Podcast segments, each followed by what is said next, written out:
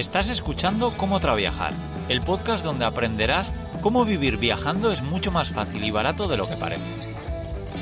Yo soy Íñigo, autor del libro Cómo vivir y viajar en furgoneta, y en estos episodios comparto todo lo que he aprendido tras años viajando por el mundo. Otro podcast más de cómo viajar. En este episodio no estoy solo, voy a hablar con una familia viajera, además que me encanta hablar con familias porque muchas veces a mí me dicen, no, claro, tú puedes eh, llevar este estilo de vida porque viajas solo o porque lo que sea, o porque tienes 34 años o por lo que sea, pero me doy cuenta que hay gente de todo tipo, ¿no?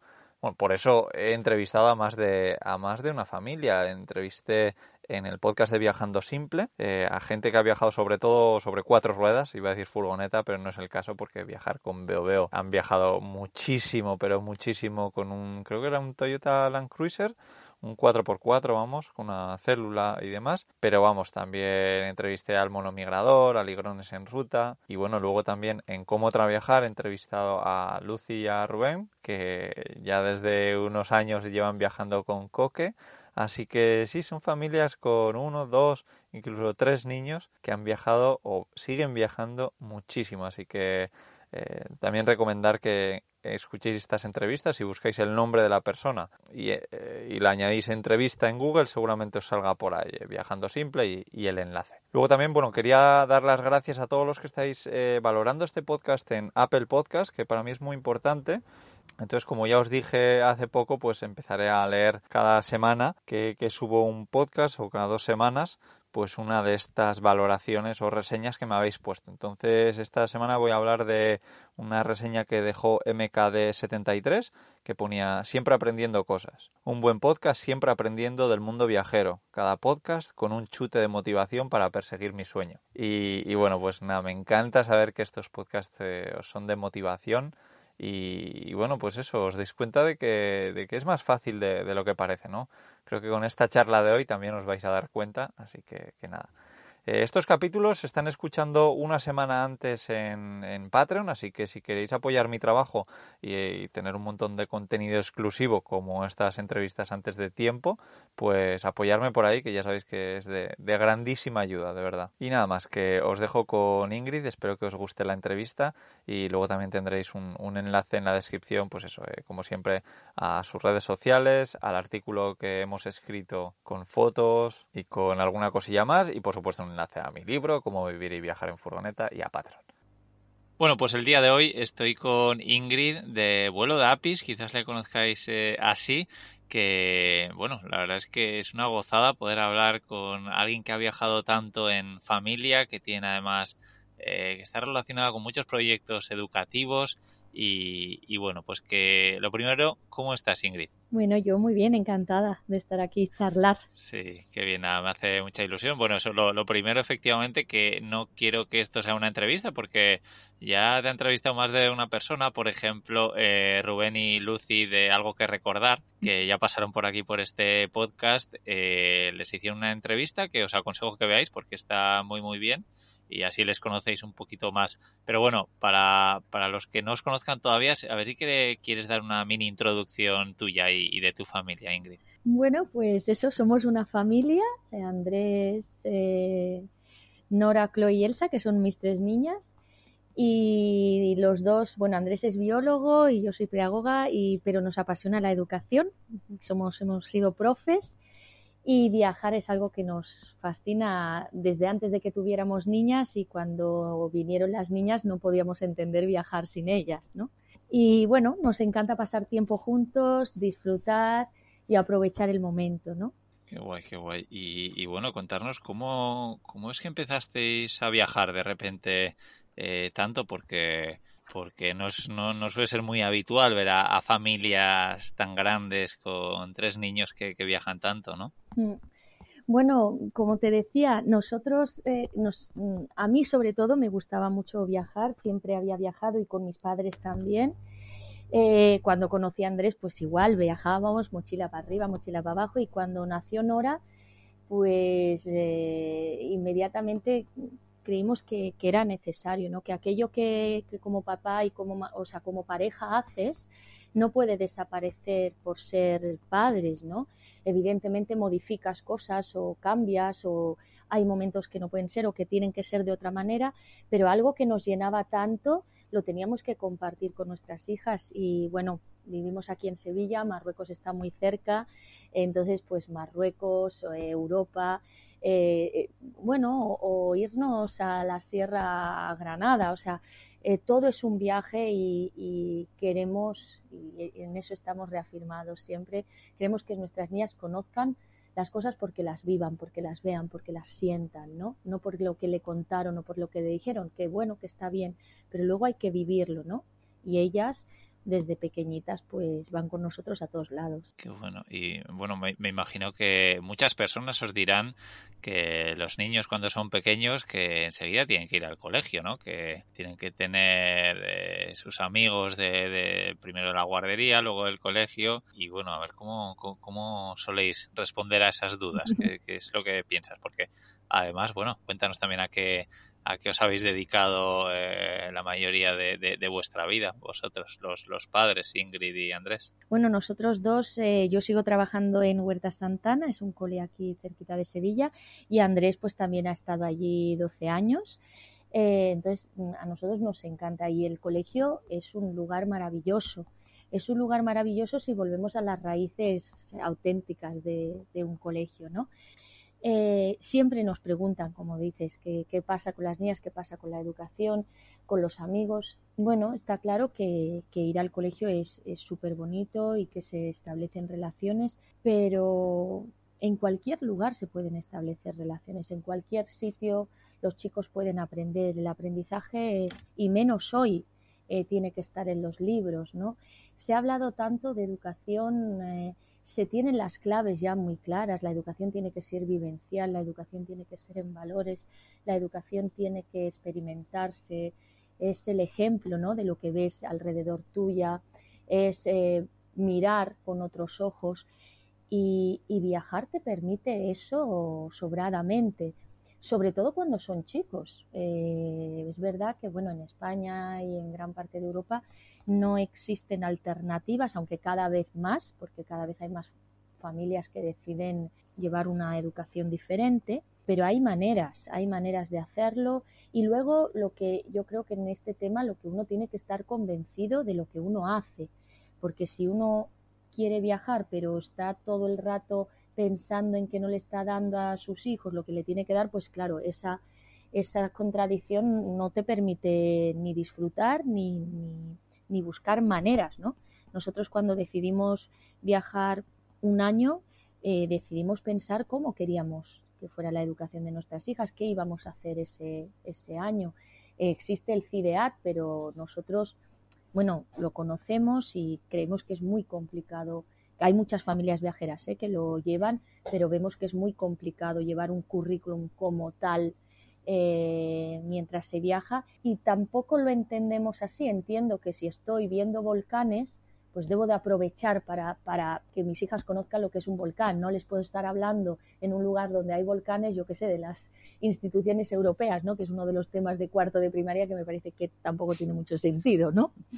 En fin, es, es complicado, pero yo creo que es estar convencido y buscar la manera de en que lo quieras hacer. Creo que la legislación también porque la gente esté un poquito más tranquila.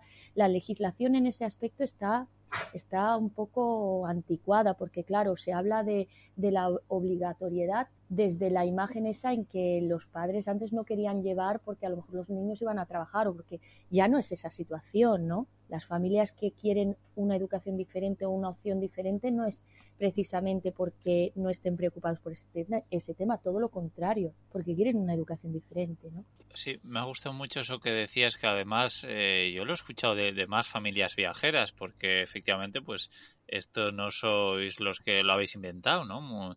Eh, no estamos muy acostumbrados, pero hay muchas familias que, que han vivido así durante una larga temporada, como por ejemplo hablábamos antes de empezar esta charla de, la familia Zap, ¿no? Y, hablaban del caso de ir aprendiendo con los niños según las cosas que iban visitando y eso me, me encanta y me parece eh, una lógica abismal y, luego que es una forma de interiorizar lo que aprendes eh, mucho mejor, ¿no? ¿no? ¿no? es como yo el recuerdo que tengo, pues ese era lo típico, estudiar algo durante dos días, vomitarlo en el examen y 24 horas más tarde no me acordaba de, del 90% de lo que había estudiado.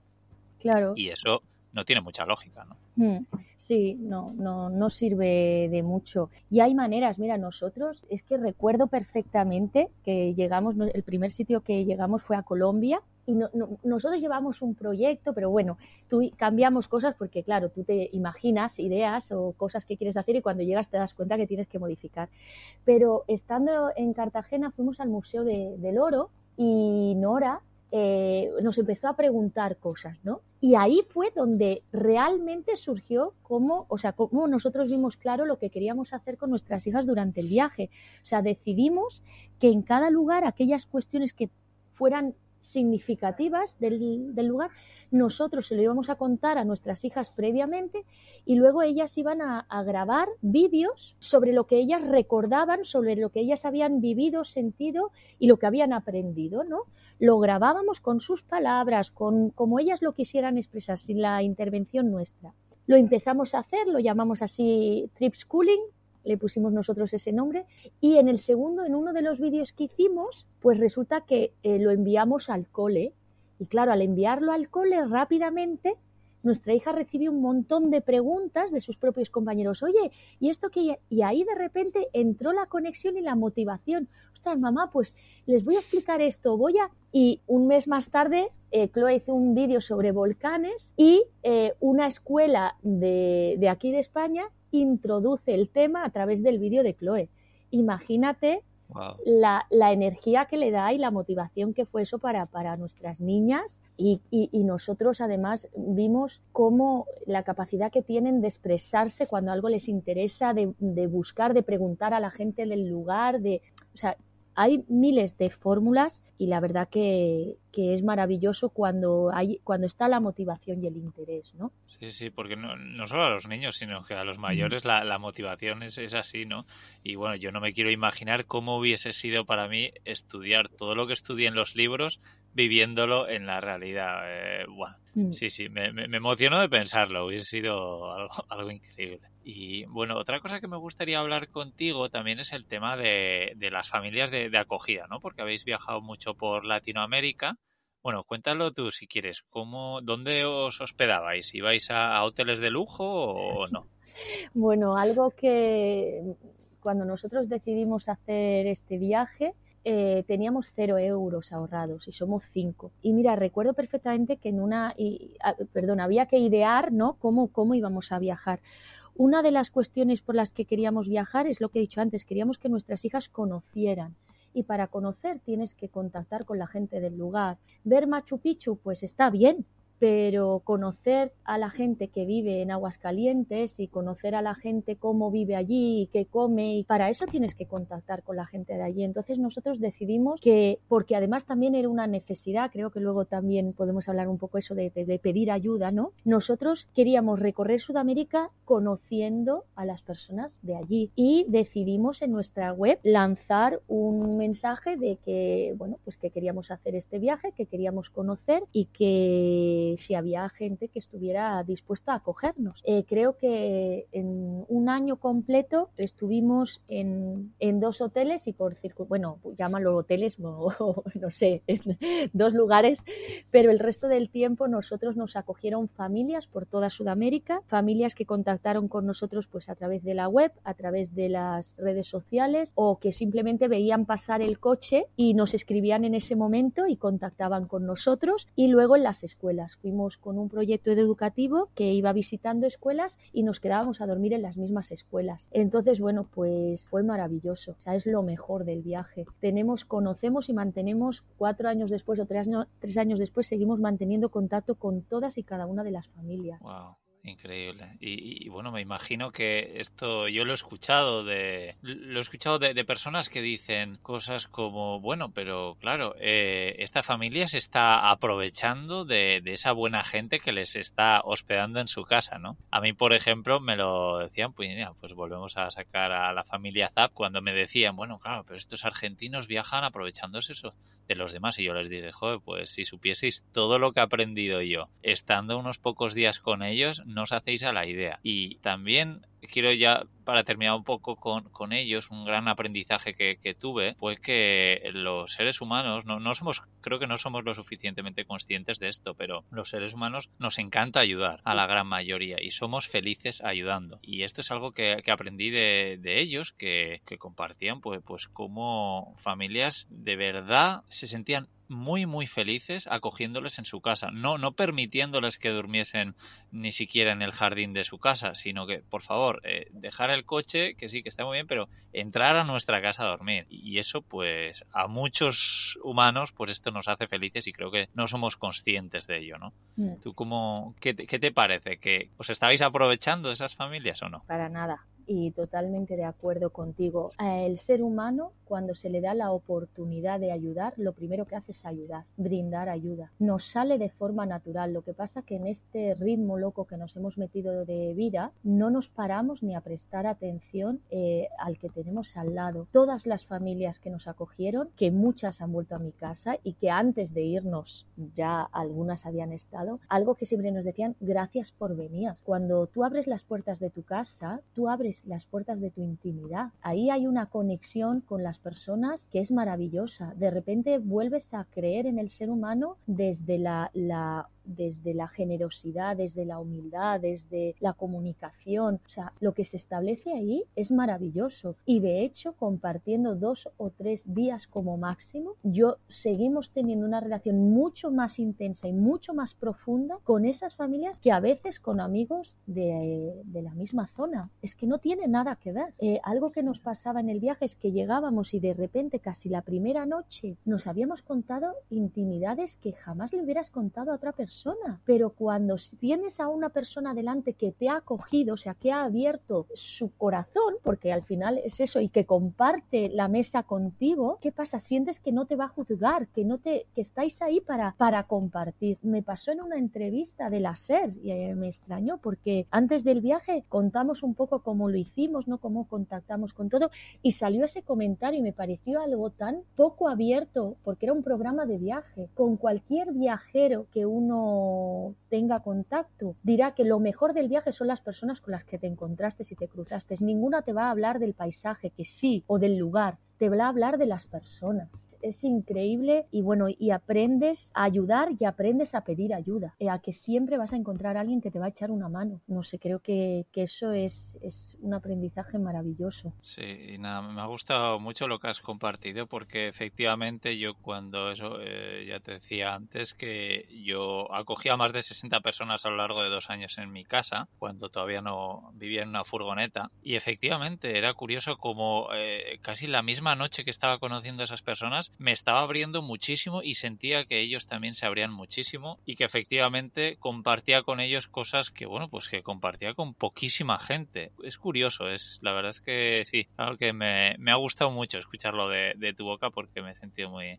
muy reflejado. Hay una cosa, Íñigo, por ejemplo, el, el, tema de las redes sociales, que nosotros antes del viaje no, no éramos muy usuarios. La cuestión es que ahí tienes contacto tú contactas con personas que no sabes. Nosotros estuvimos en, con familias que tenían una habitación para todos y aún así nos abrieron sus puertas como gente que no llegamos a contactar y que nos dejó las llaves de su casa privada en la playa. Eh, o sea, tenemos de, verdad el, abanico más amplio. Entonces te das cuenta que no es una cuestión de clase social, no es una cuestión, es, es una cuestión de ser humano, de compartir. Y luego, con los pocos recursos que cada uno tenga, eh, a nosotros en un año nos acogieron 83 familias y por supuesto a las 83 que mi casa estará abierta toda su vida y toda mi vida y, nuestro corazón. Siempre hicimos una tortilla de patatas, siempre hicimos un salmorejo, siempre compartimos nuestra vivencia y la de ellos. Mm, llevamos a, nuestra cultura, nuestra tierra y ellos nos hicieron conocer la suya. Entonces, de verdad, es, eh, yo le propongo a cualquiera que, tenga esa experiencia, ¿no? Sí, sí, sí, la verdad es que es una... Es algo genial que mucha gente no, no entiende, ¿no? ¿Por qué estás abriendo tu casa si no tienes nada a cambio? Lo que no saben es cuánto estamos obteniendo a cambio, pero bueno.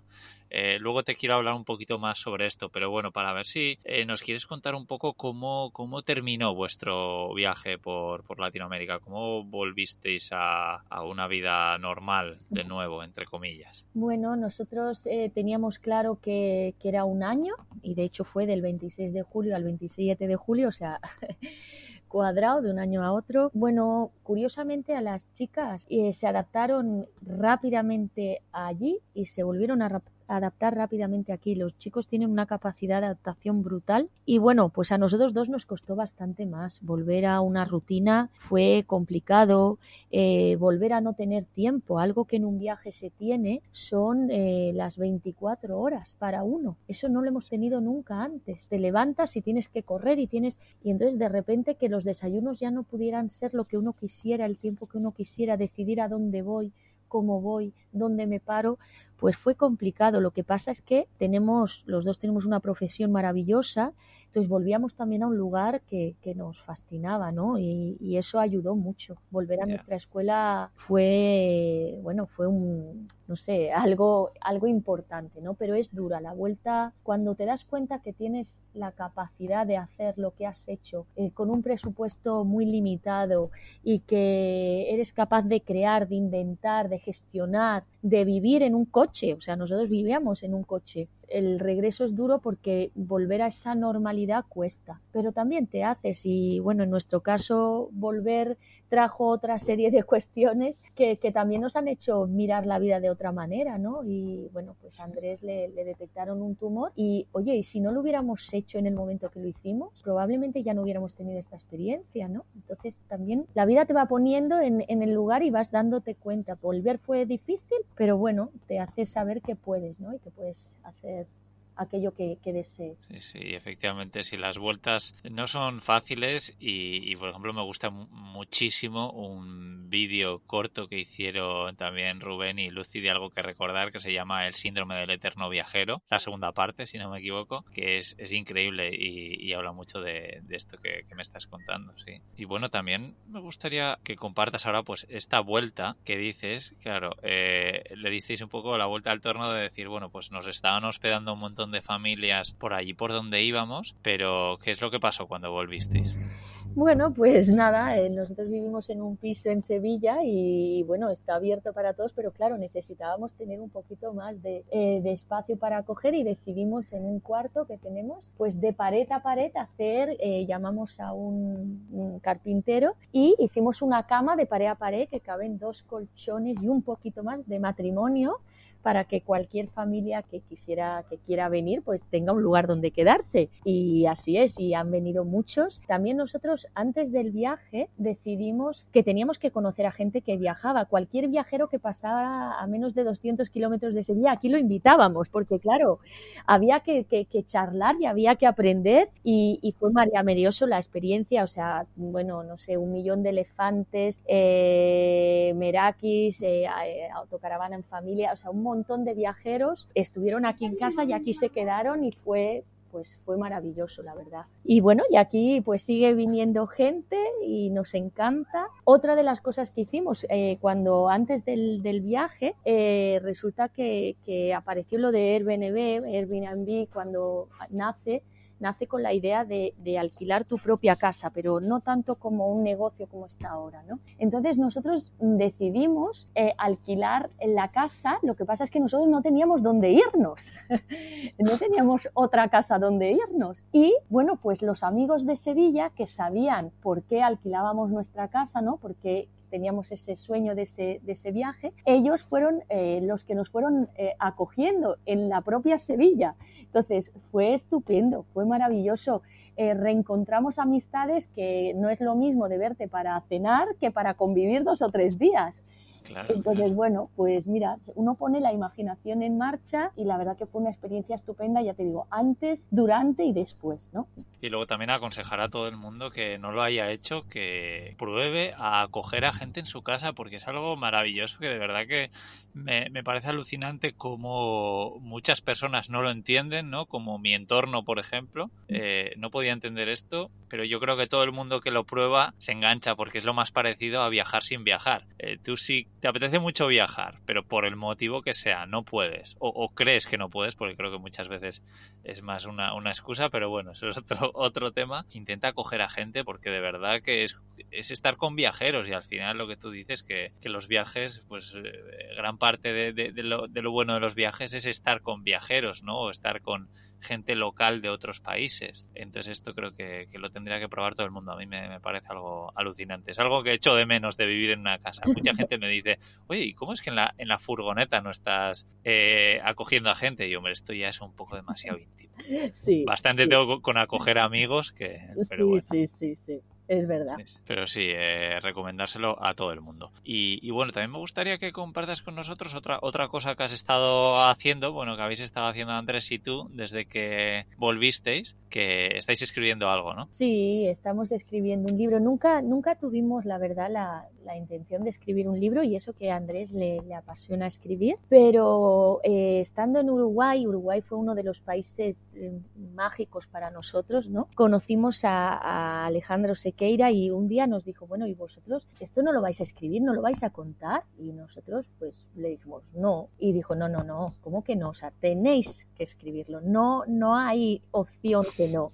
Y entonces pues a la vuelta eh, nos pusimos manos a la obra. Es un libro, no es un libro de viajes, la verdad que no. Tiene una primera parte que, bueno, relatamos anécdotas que para nosotros fueron importantes y, todo, y tiene toda una segunda parte que fue el proyecto educativo, ¿no? Nosotros visitamos como 85 proyectos educativos diferentes y bueno, pues y luego sacamos una serie de conclusiones y hemos contado con personas de esos proyectos para escribir, digamos, la, lo esencial ¿no? de, de cada uno de esos proyectos. Entonces es un libro de viaje y de educación. Y bueno, esperamos que salga prontito, prontito. Sí, sí, a ver si para cuando eh, publiquemos este podcast está ya a punto. Por supuesto, eh, yo dejaré el enlace en la descripción de este programa del libro cuando esté ya y si todavía no ha salido, pues luego cuando salga lo, lo, pondré por aquí. Estupendo, qué bien. Sí, pero bueno, luego además de, escribir este libro, también habéis escrito mucho en vuestra página web, ¿no? Sí, sí, ya te digo, a Andrés le, le encanta y bueno, y compartimos, nos gusta mucho charlar, nos gusta mucho hablar y, y, reflexionar, ¿no? Cada cosa que pasaba nos llevaba a, pensar esas conversaciones que te digo cuando entrabas en una casa, por qué se producían, por qué. Entonces, en, en, el blog también escribimos mucho, en las redes, creo que somos bastante, bastante activos. Y bueno, por ejemplo, o sea, a Andrés eh, siempre le ha gustado también la música y en el libro, o sea, eh, hicimos canciones y bueno, van a estar ahí también en el libro, ¿no? O sea, eh, de repente cuando encuentras tu lugar, tu tiempo y el tiempo para poder hacerlo, pues salen cosas tan estupendas, pues eso, como canciones, ¿no? Eh, y bueno, pues eh, seguiremos, seguiremos, tenemos sueños, ideas que seguiremos haciendo y esperamos que ahí en el libro la gente pueda vivir con nosotros un poquito esa aventura.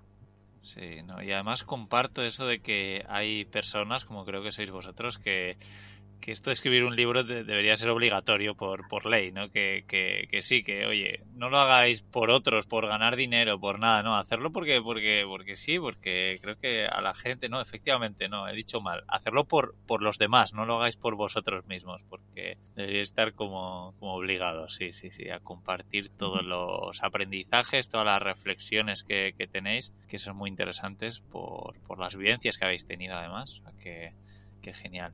Y bueno, también te quería preguntar por, por último por el Colegio Huerto Santana, que, sé que es algo que, te gusta y quiero que nos cuentes un poco. Bueno, pues el cole, mira, el cole cumplió el año pasado 40 años y es un colegio, es una cooperativa que, que nació además por un grupo de personas que en el año 79 por ahí mm, empiezan a tener niños y quieren una educación diferente. Entonces, nuestro colegio, bueno, pues te puedo decir que tenemos una granjita, tenemos un huerto, eh, no, uno no, varios huertos.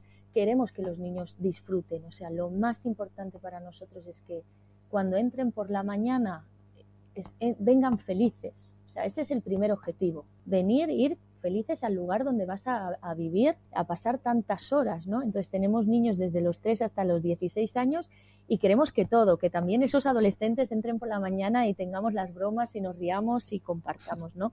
Entonces, bueno, pues es un cole que lo vivimos, que lo vivimos, que lo disfrutamos, que las personas que estamos ahí formamos una gran familia, tanto los chicos y las chicas como los profes, como las familias, que claro que hay momentos en donde hay cosas en las que no estamos de acuerdo o en las que no encajamos, por supuesto, pero pero sobre todo disfrutar la educación, ¿no? Disfrutar, vivirla. Es un lugar muy bonito, ¿no? Es un chalet, no, no es, un, es un chalet que se compró y fuimos naves. Por ejemplo, en este momento, pues la verdad que tenemos mucho espacio fuera, queremos que haya muchos árboles, muchas plantas, mucho albero, que los niños vuelvan muy sucios a casa porque eso será que han experimentado, que han tocado, sí. que han jugado, que los valores estén siempre presentes, que les escuchemos, que les atendamos. ¿no? Si eso de, de, desde los 3 hasta los 16 años, si no lo tienen a esa edad, ¿cuándo lo van a tener? ¿no? Me encanta porque efectivamente es, es eh, es algo muy importante, ¿no? La, la, educación de los niños, sobre todo cuando son, cuando son muy pequeños. Así que, que sí, creo que es, es, algo en lo que tenemos que pensar más de, más de la cuenta y no, no eh, hacer un poco lo, lo que la gente puede llamar normal, ¿no? De llevar a un colegio normal a tus hijos para dejarles ahí un montón de horas y, y, y luego estar con ellos cuando tú ya estás cansado de todas las horas de tu, de tu trabajo ellos están cansados porque han tenido todo el día ocupadísimos, con incluso con estrés, ¿no? Pues me, me contaba mi hermana que ahora mis sobrinos también con todo esto del COVID que tienen 15 minutos para comer.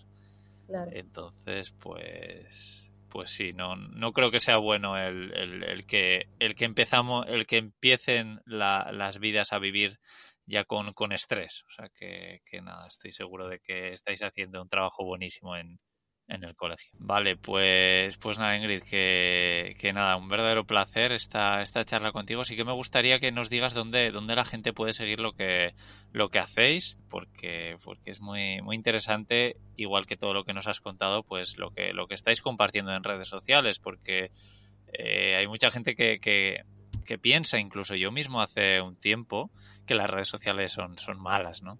pero me doy cuenta de que gracias a las redes sociales yo particularmente estoy conociendo a una gente espectacular y, bueno, pues luego yo creo que las redes sociales es depende a quién sigas, ¿no? Puedes seguir a, gente tóxica o puedes seguir a gente que te motiva un montón, que te, que te alegra el día y, creo que ese tipo de, de redes sociales es, lo que hacéis vosotros, ¿no? Así que a ver si quieres compartir de dónde, dónde creáis contenido vosotros. Pues mira, nuestra página es el vuelo de apis.org y el Facebook pues el vuelo de Apis y Instagram también el vuelo de Apis. Y nosotros eh, lo que decimos es que las redes sociales son para luego convertirlas en redes humanas y de esa manera pues es, creas una cadena maravillosa ¿no? de contacto. Así es, totalmente de acuerdo. Pues nada, yo tendréis un artículo en viajandosimple.com barra apis como suena y, y ahí tendréis los enlaces a, a, todas sus redes sociales, algunas fotos de ellos también y, y al libro cuando salga, que, que, creo que hay mucha gente que, que, lo está esperando. Así que, que nada, Ingrid, que muchísimas gracias por, por este tiempo y que seguimos en contacto. Darle un abrazo a los niños y a Andrés de mi parte y, y nada, que sigáis muy bien. Muchas gracias, Íñigo, por, por bueno, por hacernos recordar otra vez todo esto, por volver a hablar, por compartir y de verdad, muchísimas gracias. Un placer, un abrazo. Chao. Vale, pues hasta aquí esta pedazo de entrevista. Espero que la hayáis disfrutado. La verdad es que fue una gozada poder hablar un, un rato con Ingrid y rememorar sus viajes y, y, por qué viajan y cómo lo hacen y demás. Que nada, la verdad es que genial. También eso, recordaros que en la descripción del programa tendréis un enlace a viajandosimple.com barra apis, donde tendréis un enlaces a todas sus redes sociales y que si queréis seguir escuchando historias de otras familias viajeras, eso, buscar Ligrones en ruta entrevista o el mono migrador entrevista, viajar con BOB entrevista y seguro que por ahí hay algún enlace a, Viajando Simple. Y si queréis que os mencione la semana que viene, pues ya sabéis, dejarme una buena valoración en Apple Podcast y la leeré antes de, empezar el, el próximo episodio. Pues nada más, os mando un fuerte abrazo desde Barcelona ahora mismo. Chao.